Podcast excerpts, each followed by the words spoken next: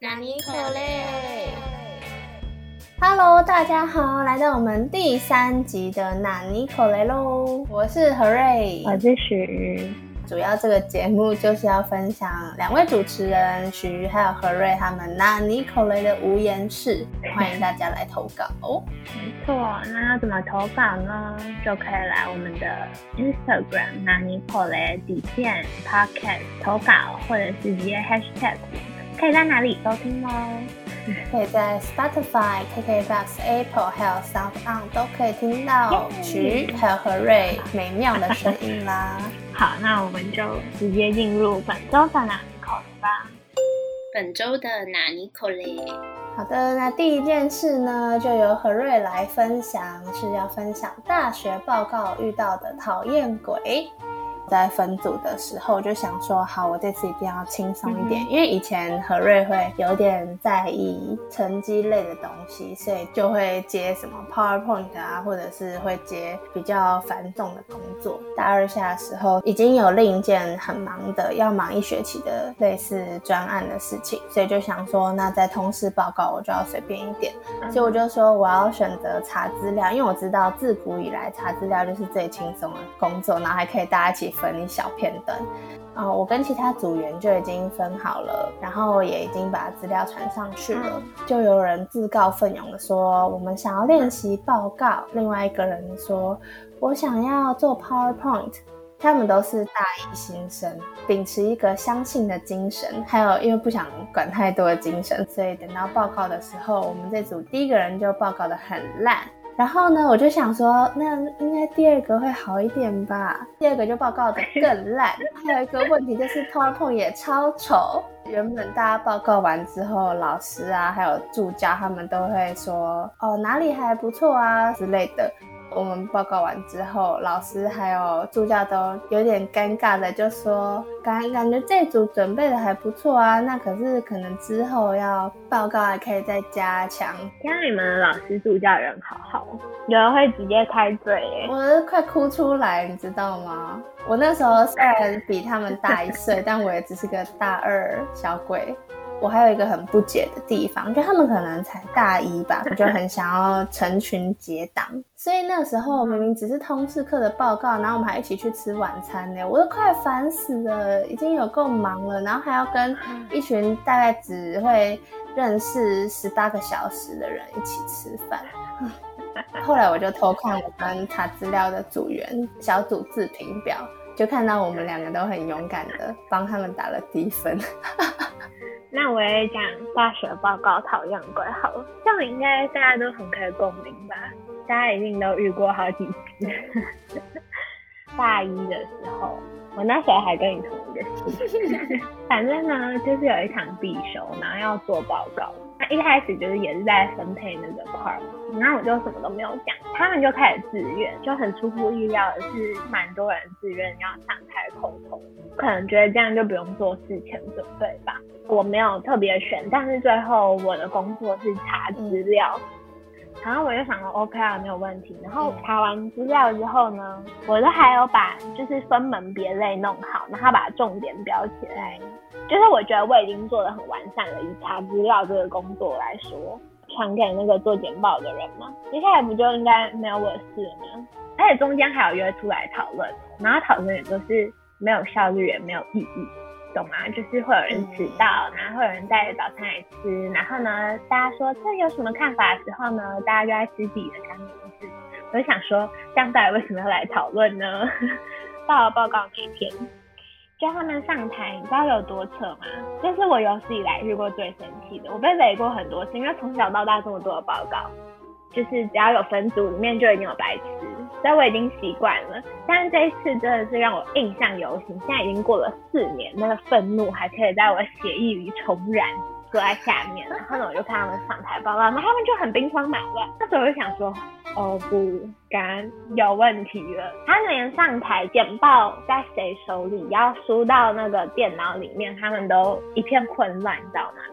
然后放上去之后呢，那个念简报的人他是第一次看那个简报，就上台报告的那个人。我想说，你是在跟我开玩笑吗？而且他不是被逼哦，是当初他自己自愿。然后就你这样还没有事先 re 过，你觉得你一上台就可以讲很流利吗？你根本都不知道内容，完蛋了。然后呢，反正他就这样上台，硬上台。然后呢，所以他没讲一页之前，就很明显看到他在处理那个 简报上面的声音。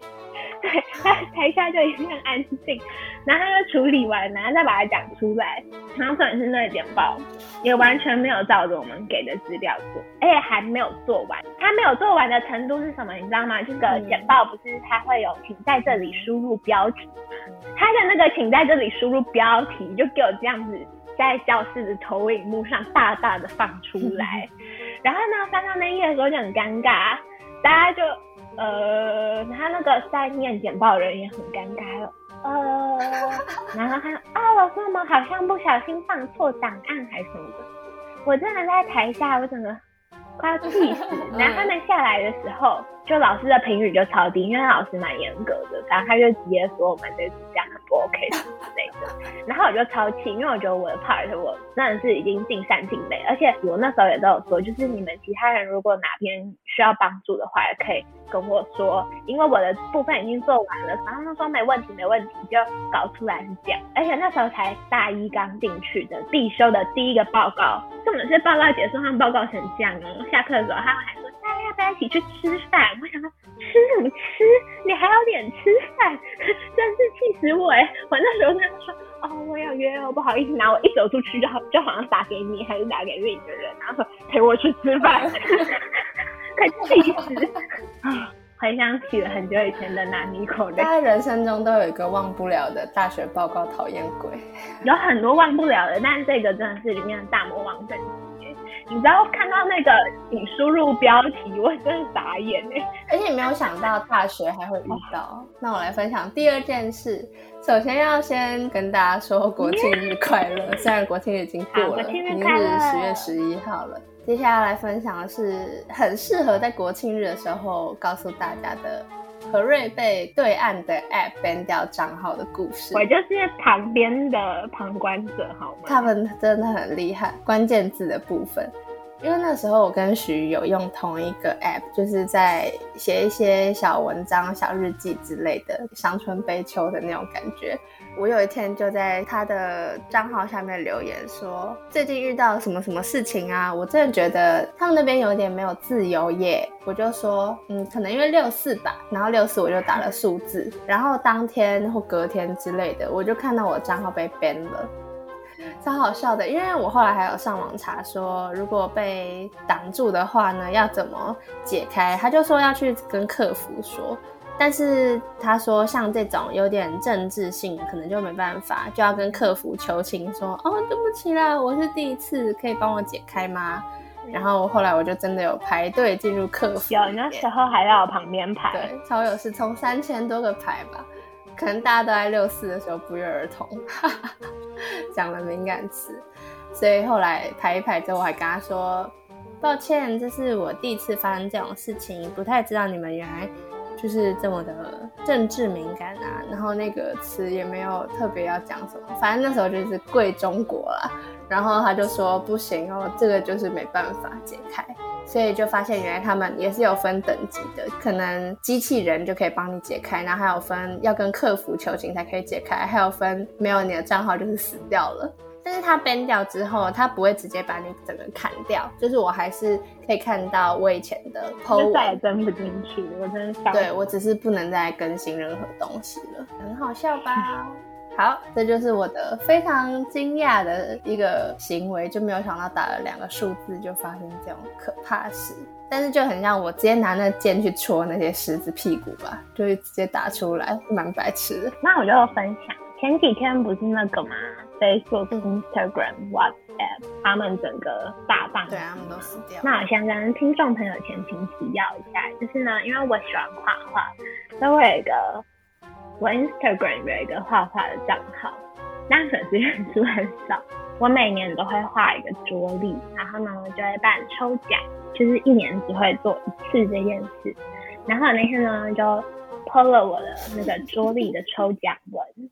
结果 Instagram 就死掉了，你知道吗？而且还不是死半小时，他一死就死了八个多小时。我昨天早上起来的时候，哇，那个触及率真的是低到比我的体育成绩还低吧？真的超低，就感觉真的没有人看到，然后我就觉得心好累哦。我一年也才办一次这个活动，为什么会这么的坎坷呢？所以我后来又重播了一次。但是呢，重播了之后呢，好像也没有什么效果，所以我就放弃了。这就是一个听了很难一口的没头没尾的故事。哦，我那天有看到 Instagram 死掉，因为许瑜还来问我说是不是死掉了，我才去帮他 check。对啊，因为我那时候很困惑，我想说是我手机自己的问题啊，我还跑去用 Line 密何瑞说 Instagram 是死掉了吗？我就说对，好像脸书也死掉喽，Messenger 死掉喽，这样，因为刚好没有什么事情要做，所以才可以这么快乐的回他。那我们现在来分享一个。听众的投稿，感觉他应该是回应我们之前何瑞研修的事情，就是一个有点类似，都是人生大事的事。那许瑜来讲好了。他说投稿一个朋友的故事。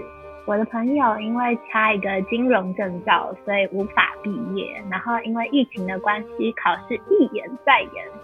好不容易等到考试的日子了，结果考到一半，手机突然震动，然后他当场尴尬。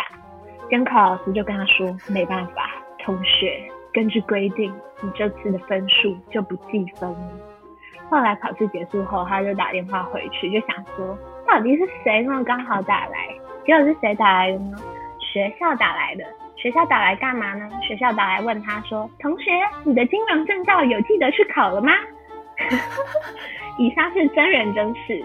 我想我的朋友心情应该也是很难过嘞。”到现在还没有去重考，大概是没有勇气了。我觉得他这个太温柔了，怎么可能是没有勇气？他应该是气死，气到就是已经不知道怎么办了。他可能已经有心理阴影了吧？我真的觉得很可怜。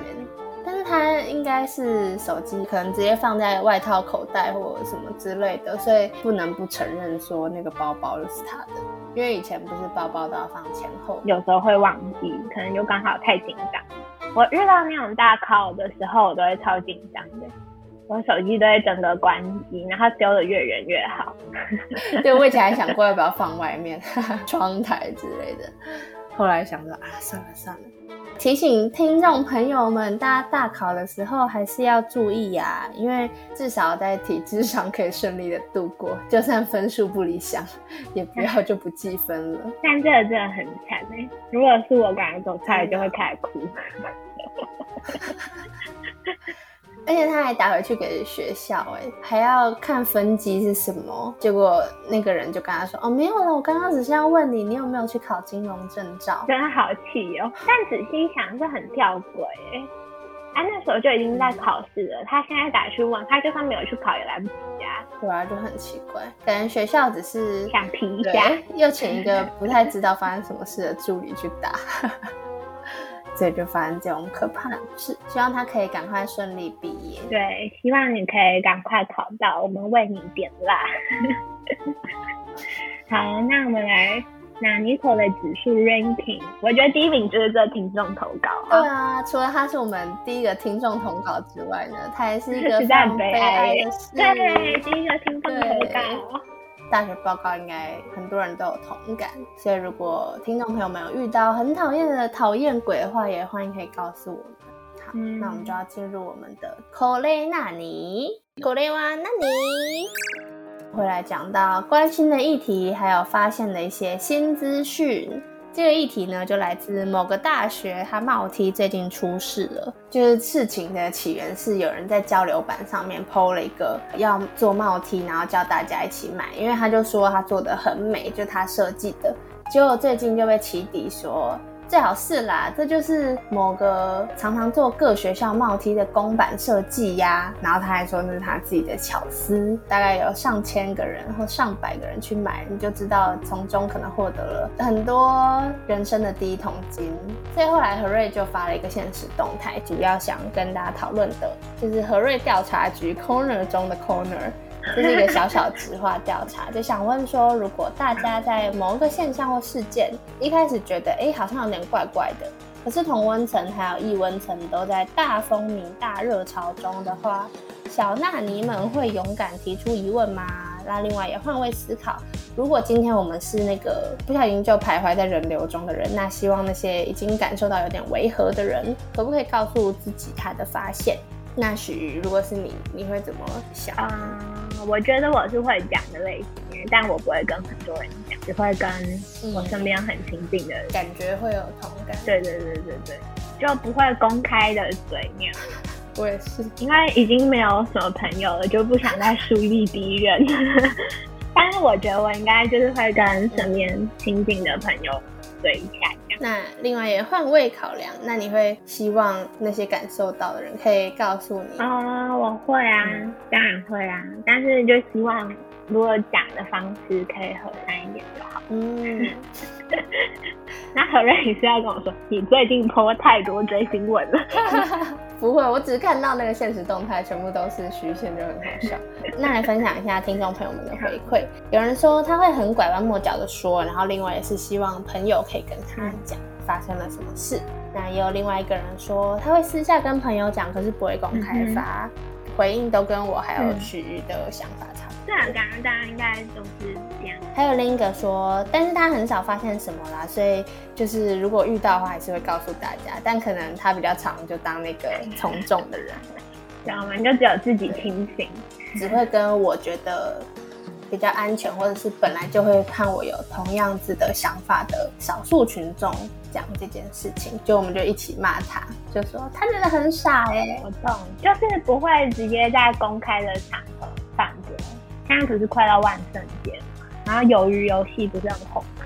就有那个鱿鱼游戏的衣服，然后就有人在揪团购要什么万圣节装扮。然后我看到的时候，我心里第一个想的是，这违反那个版权吧？对啊，应该要官方才能推出的商品，你怎么可以？但我也没有说什么，就划过去。没办法，人之常情啊。会有点讶异，为什么下面那么多人留言，就是 tag 说要买？嗯，就是有点没有概念。对啊，我就想说不应该吧。嗯，我一样。我要分享的是我的专辑啊，因为呢，我的 idol 啊，下礼拜二啊就要去当兵了，我好心痛哦。我讲出来每一个字在割我的心。我这次呢就要分享他的，我要分享的第一首是他大概上个月出的 solo 专辑里面我最喜欢的一首，叫做 Microphone。然后呢，歌手名字是 Young K。这首真的很好听，连平常不太听 K-pop 的人，那还觉得很好听。第二首歌呢，就是 Day Six 的 Letting Go，我要放手，要让你去当兵了，看到你悲痛。我现在能为你做的已经不多了，周边也买了，专辑也买了，但是时候放手，你就去当兵吧。真的，这就是一个粉丝的心理活动。没关系，你可以期待他们当完兵之后，如果那时候你还喜欢他们哦，我很怕他们会有团员离开。充满着担忧，那你就每天念经回向给他们，开始进行邪教仪式。其他的 c o l e n a 你要来分享一个比较轻松的，是台北国际艺术博览会它的展前预览开始喽。其实它十月一号就开始了，一直到十月十七号。大家如果对艺术没有什么兴趣的话，可能不会知道这个。消息，但是它的展前预览会在路易莎举办哦，就直接在象山的艺文门市。本来就会去那边的人，或者是本来就会在那附近工作的人，感觉就可以去喝喝咖啡，顺便看个展览，因为那样子也不用钱，只要记得喝咖啡就好了，或是你就去借厕所，然后顺便去看展。最后再分享一个有点小小脉络的，之前不是有跟听众朋友们说，哎，你们知道？台中国际动画影展吗？有一个相关的消息，有一个导演叫做谢文明，这一次的有一个主题就是在播他的所有的作品。那还有一个作品叫做《夜车》，获得了渥太华国际动画影展观众票选奖 （Public Prize） 大赏。对。靠近了这个奥斯卡奖候选资格的大门，就期待他这个可以大放光彩。这就是今天要分享的 l e 纳尼。好的，那结束之前呢，再次诚邀听众朋友们，可以有任何纳尼口雷的事，都可以赶快来跟我们投稿。如果我们之后变厉害，搞不好就可以从这些曾经给我们养分的人之中，可以抽出一些小东西给他。那今天的纳尼口雷就到这边结束，我们下礼拜再见吧，拜拜，拜拜。